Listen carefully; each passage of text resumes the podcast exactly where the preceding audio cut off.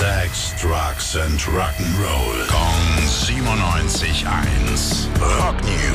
Guten Morgen, mein lieber Tim. Du hast Bad News für uns? Ja, vor allem für Nazareth-Fans. Äh, Manny Charlton ist gestorben. Der war Gitarrist bei Nazareth, Gründungsmitglied äh, von der schottischen Band, aber ist eigentlich gar kein Schotte, ist als kleiner Zweijähriger aus Spanien dorthin ausgewandert.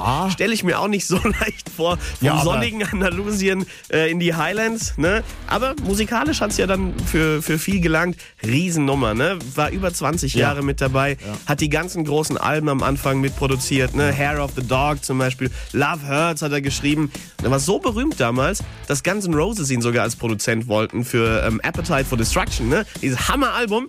Und er hat ein paar Songs produziert, aber musste dann mit Nazareth wieder auf Tour, also haben sie eine andere, andere Version Aha, letzten Endes okay, genommen. okay. Genau. Und ähm, ja, nach vielen Solokonzerten jetzt die letzten Jahre leider jetzt gestorben, drei Oh je. Wochen vor seinem 81. Geburtstag.